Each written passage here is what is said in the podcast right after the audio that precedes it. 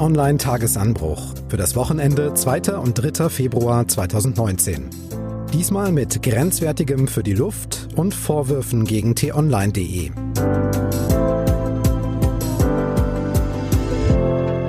Herzlich willkommen im Wochenende. Mein Name ist Marc Krüger. Und bei mir ist T-Online-Chefredakteur Florian Harms. Grüße. Hallo, herzlich willkommen. Ein extra Hallo diesmal auch an unsere Podcast-Abonnenten, die jede Woche zuhören und auch unter der Woche jeden Morgen ab 6 Uhr den Tagesanbruch anhören. Das ist sehr großartig. Jetzt möchten wir gemeinsam mit Ihnen auf die Woche zurückblicken und die Themen beleuchten, die Sie und uns beschäftigt haben und wahrscheinlich auch noch weiterhin beschäftigen werden. Und unser erstes Thema heute ist ein besonderer Aufreger für alle Autofahrer und alle, die atmen. Mal ein paar gute Nachrichten vorneweg. Die gemessene Luftverschmutzung ist 2018 in Deutschland leicht zurückgegangen. Die Feinstaubwerte waren nach allem, was man bisher zusammengetragen hat, nirgendwo über dem Grenzwert und das zum ersten Mal seit 2005. Aber beim Ozonwert ging es leicht nach oben und in vielen Großstädten ist der Grenzwert für Stickstoffdioxid weiterhin deutlich zu hoch. Es gibt zwar noch nicht alle Daten beim Umweltbundesamt, aber es dürfte schwer sein, den Wert in Stuttgart noch zu übertreffen. Erlaubt sind laut EU-Richtlinie 40 Mikrogramm Stickoxide pro Kubikmeter Luft. Stuttgart mit der Messstation am Neckartor lag im Jahresdurchschnitt bei 71 Mikrogramm und damit fast doppelt so hoch. München war knapp dahinter. Insgesamt sind es jetzt schon 35 Städte, die den EU-Grenzwert nicht einhalten und in all diesen 35 Städten drohen deshalb Fahrverbote für Dieselautos, weil die ja besonders viele Stickoxide produzieren. In Hamburg und Stuttgart gelten schon Fahrverbote und die sind nicht so beliebt. Deshalb gibt es im Wesentlichen zwei Möglichkeiten. Die Grenzwerte streng einhalten. Das geht zum Beispiel durch weniger oder neuere Autos mit besserer Abgasreinigung oder durch Tempolimits. Bundesverkehrsminister Andreas Scheuer hat aber noch eine zweite Möglichkeit ins Spiel gebracht. Wir sehen, dass in Europa festgesetzte Grenzwerte, über die wir jetzt diskutieren, auch in Deutschland so gemessen werden wie in keinem anderen Mitgliedstaat der Europäischen Union. Und in keinem anderen Mitgliedstaat der Europäischen Union kommt es zu so großen Einschränkungen für die Bürgerinnen und Bürger aus diesen maximal ausgeführten äh, Messaktionen. Äh, wenn Recht und Gesetz einzuhalten ist, dann muss aber auch der Grenzwert verifizierbar sein und nicht auf Willkür basieren oder gar ein einfach Pi mal Daumen festgesetzter Wert sein. Ich übersetze mal, Florian. Der Verkehrsminister möchte das künftig nicht mehr ganz so eng sehen mit den Grenzwerten für Stickoxide. Ja, das steckt da wohl dahinter. Und das wirkt natürlich so, als nutze er dort eine Gelegenheit, die sich ihm jetzt bietet. Das mhm. Ganze geht ja zurück auf diesen Brief von 100 Ärzten, über den wir vergangene Woche auch geschrieben haben. Darin sieht offenbar der Bundesverkehrsminister eine goldene Gelegenheit, sich dieses Themas, das ihn so plagt, leicht zu entledigen, indem er dann jetzt eben die Grenzwerte in Frage stellt. Das ist ein politisches Manöver. Scheuers Vorstoß hat aber auch innerhalb der Bundesregierung nicht nur Fans, sag ich mal.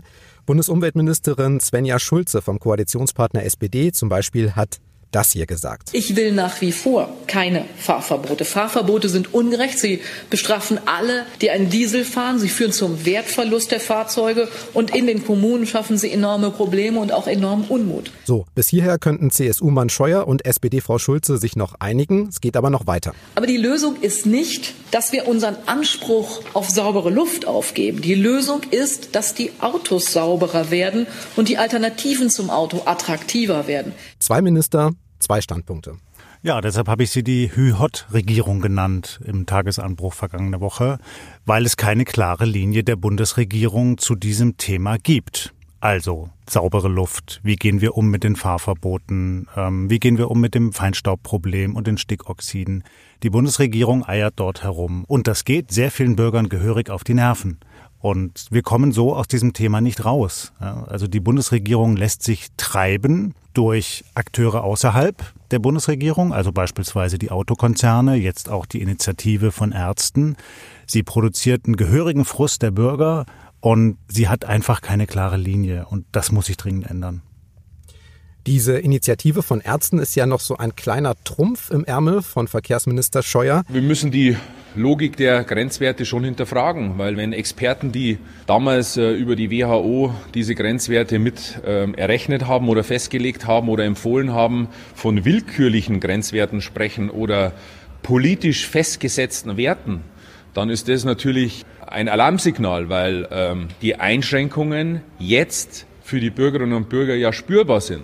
Naja, Moment, das ist natürlich ein Alarmsignal für die in diesem Punkt relativ blauäugigen Formulierungen des Bundesministers.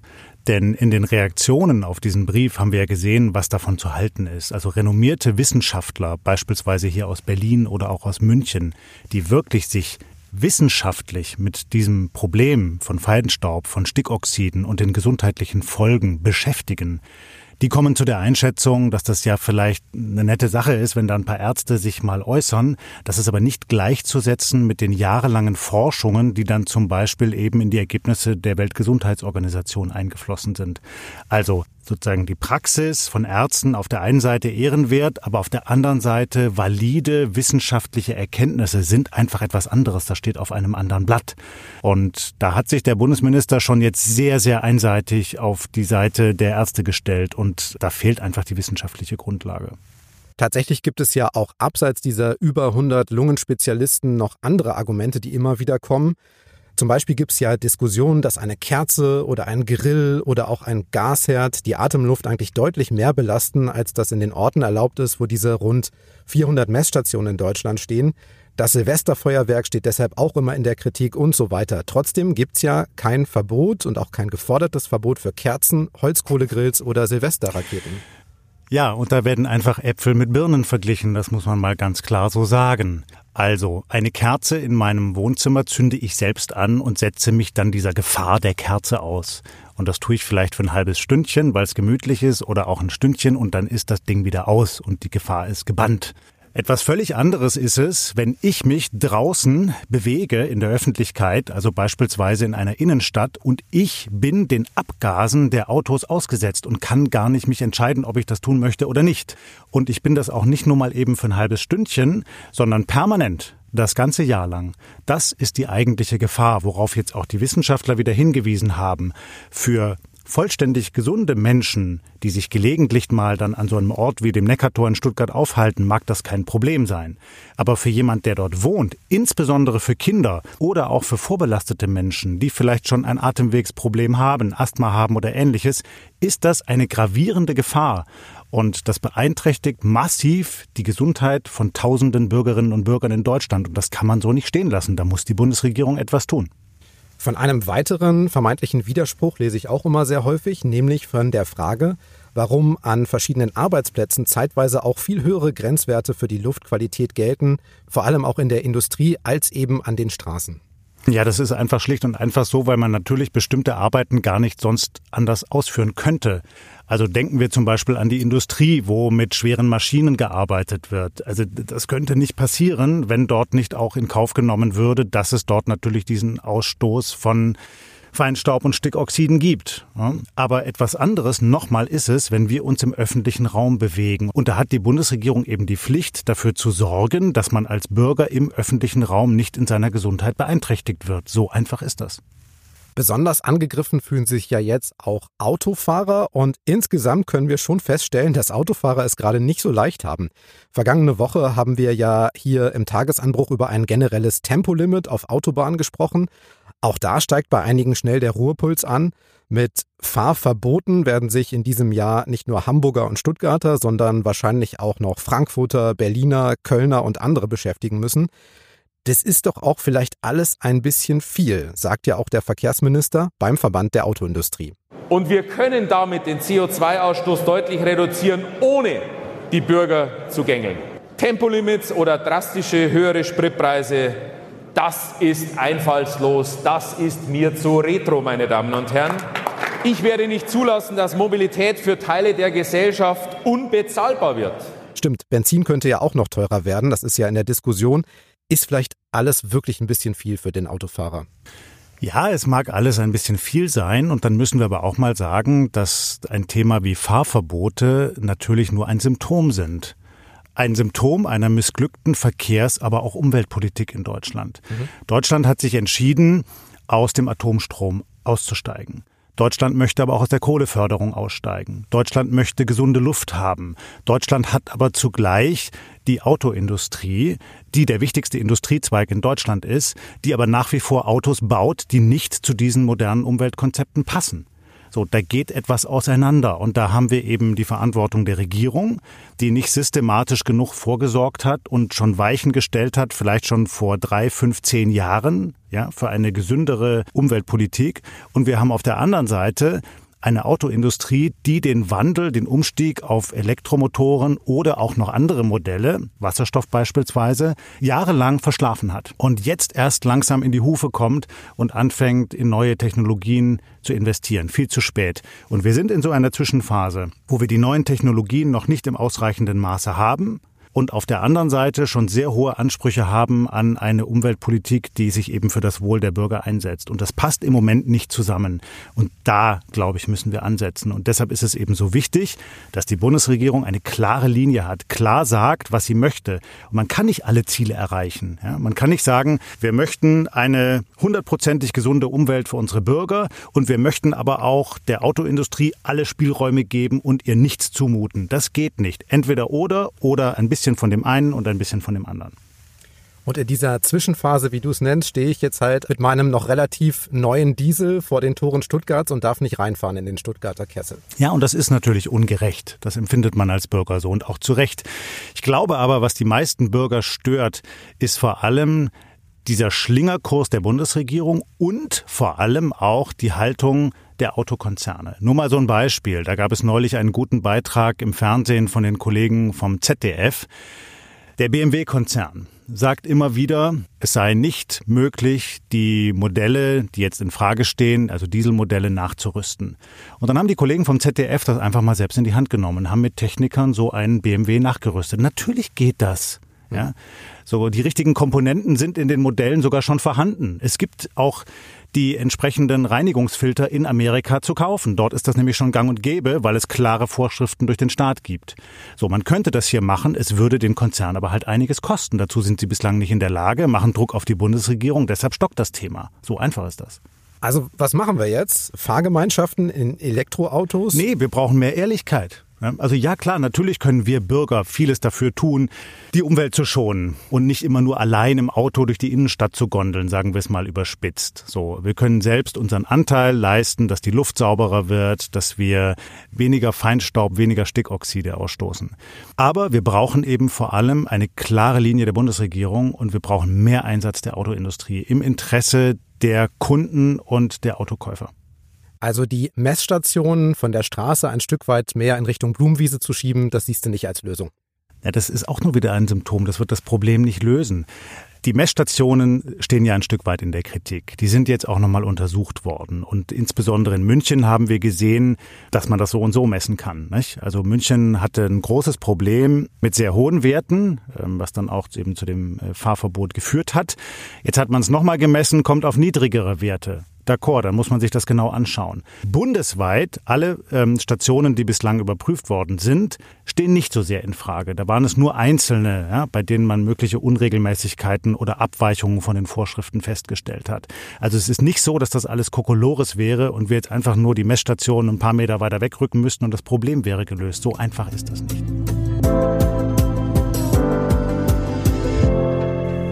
So, gleich geht's weiter mit dem zweiten Thema, aber weil Sie bis hierhin zugehört haben, möchten Florian Harms und ich Ihnen empfehlen, den Tagesanbruch-Podcast zu abonnieren. Das kostet kein Geld, sondern nur wenige Klicks. Geben Sie einfach Tagesanbruch in der Podcast-App auf Ihrem Smartphone ein oder suchen Sie danach bei iTunes, bei Google Podcasts, Deezer oder Spotify.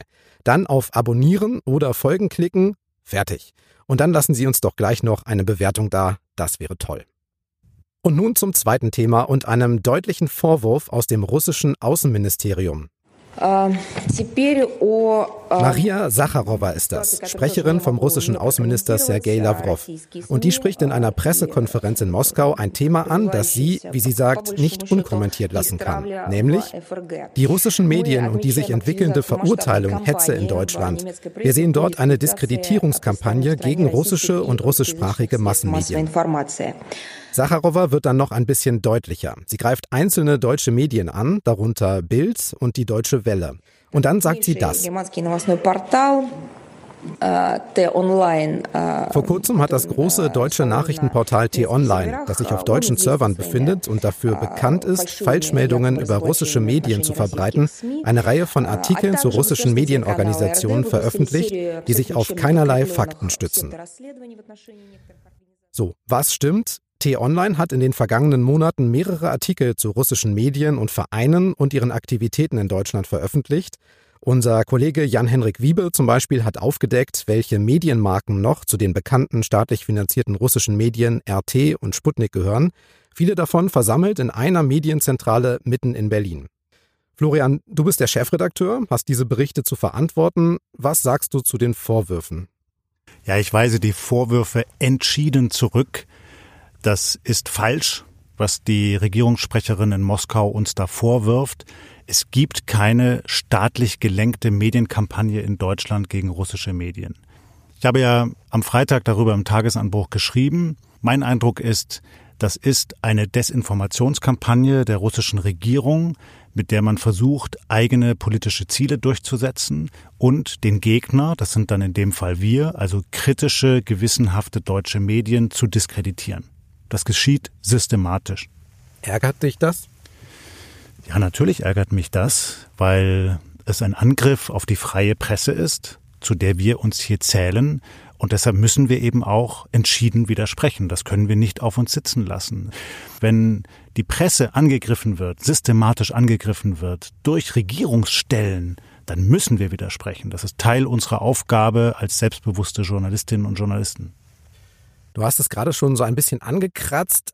Aber was steckt denn so aus deiner Sicht dahinter, wenn plötzlich, ohne dass es ja gefragt wurde, eine offizielle russische Stelle solche doch für Medienunternehmen wie uns sehr harten Anschuldigungen offiziell raushaut? Naja, es gibt in Russland, das wissen wir durch Recherchen, den Versuch, westliche Staaten zu destabilisieren. Dazu gehört auch die Bundesrepublik Deutschland. Und das passiert eben nicht nur mit den gängigen Mitteln der Diplomatie oder sogar auch dem Schüren von Konflikten. Das passiert insbesondere auch durch die sogenannte Desinformatia. Ja, das ist eine Methode, die stammt schon aus dem Kalten Krieg. Die hat damals schon der russische Geheimdienst eingesetzt und die setzt er bis heute systematisch ein, insbesondere in den sozialen Medien also beispielsweise auf Facebook, dass man mit Trollen, mit Kampagnen, mit Bots versucht, die gegnerische Seite zu unterminieren. Und gar nicht nur, indem man lügt wie gedruckt, sondern indem man auch so Halbwahrheiten verbreitet und indem man Gegner an den Pranger stellt, diskreditiert. Und jetzt stellt sich sogar noch eine russische Regierungssprecherin dahin und verwendet dieselben Methoden. Ja, das zeigt, wie systematisch das geschieht. Es ist eben nicht nur untergründig, es ist eben auch Staatslinie. Und das können wir nicht tolerieren. Und deshalb bin ich tatsächlich sehr froh, dass auch deutsche Politikerinnen und Politiker sich am Freitag öffentlich dazu geäußert haben und die Vorwürfe zurückgewiesen haben. Also etwa der Sprecher der Bundesregierung oder auch die CDU-Vorsitzende Annegret Kramp-Karrenbauer. Genau, die Angelegenheit hat weiter Kreise gezogen. Bei der Bundespressekonferenz hat sich Regierungssprecher Steffen Seibert so zu den Vorwürfen aus Moskau geäußert. Wer solche abwegigen Behauptungen in die Welt setzt, der hat wenig Ahnung von Deutschland und wenig Ahnung von der Pressefreiheit. Oder er will bewusst Deutschland in ein schiefes Licht rücken. So oder so, ich weise diese Behauptungen entschieden zurück.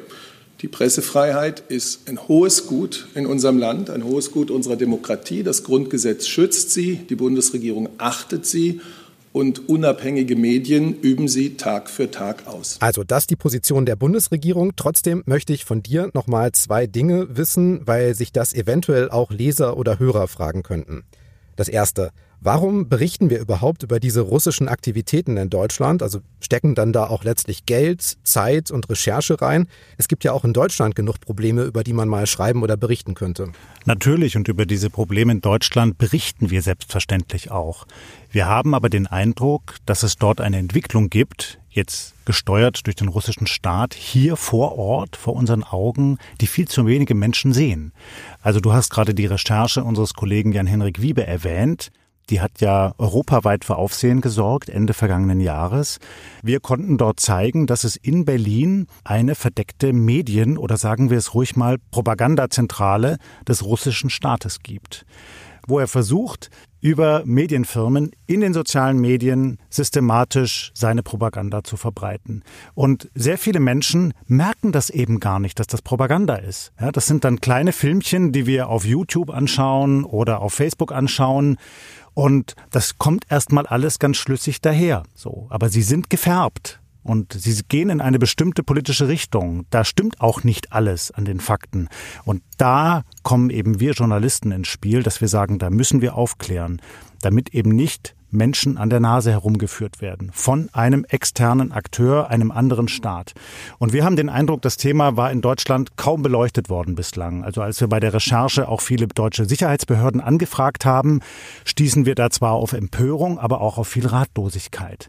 Das Thema ist offenkundig bis dato noch nicht angekommen bei den Behörden und bei der Politik. Und da haben wir gesagt, es gibt ein großes Aufklärungsinteresse und deshalb berichten wir. Das Zweite, was ich gerne von dir wissen möchte, ist, wenn diese Vorwürfe aus Russland nicht stimmen, was du ja sagst, warum ignorieren wir das dann nicht einfach, sondern schreiben darüber, konfrontieren Politiker damit und reden auch jetzt hier im Podcast über dieses Thema? Damit eben möglichst viele unserer Leserinnen und Leser sich dieses Problems bewusst werden.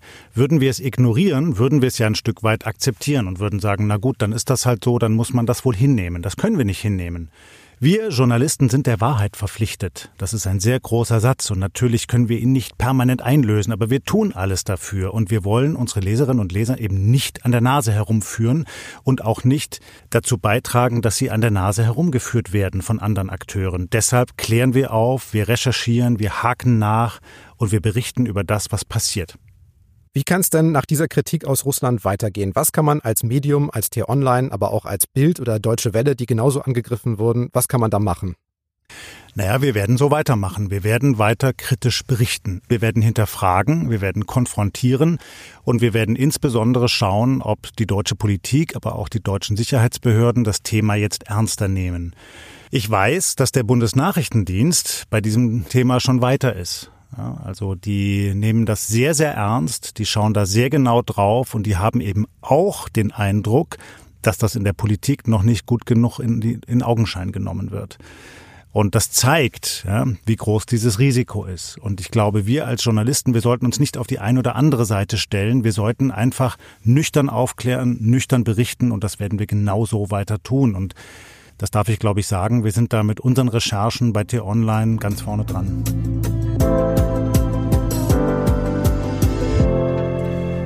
Dann lass uns noch kurz auf die kommende Woche schauen. Florian, was gibt Spannendes? Na, es gibt Ende der Woche zwei interessante Termine. Zum einen trifft sich die CDU zu einem Werkstattgespräch, in dessen Rahmen die Flüchtlingspolitik des Jahres 2015 nochmal aufgearbeitet werden soll. Die Bundeskanzlerin Merkel ist interessanterweise nicht dabei. Aber Annegret Kramp-Karrenbauer möchte mit ihren Parteimitgliedern das Thema nochmal einmal systematisch besprechen und ich denke dann auch ein Stück weit abhaken, um nach vorne schauen zu können. Die SPD wird sich zu einer ähnlichen Veranstaltung treffen. Dort geht es in einer Klausur des Parteivorstands schlicht um die Frage, wie geht's eigentlich weiter mit der kriselnden Partei. Wir sind da sehr nah dran und werden intensiv berichten und ich glaube, wir können da einiges Exklusives erwarten.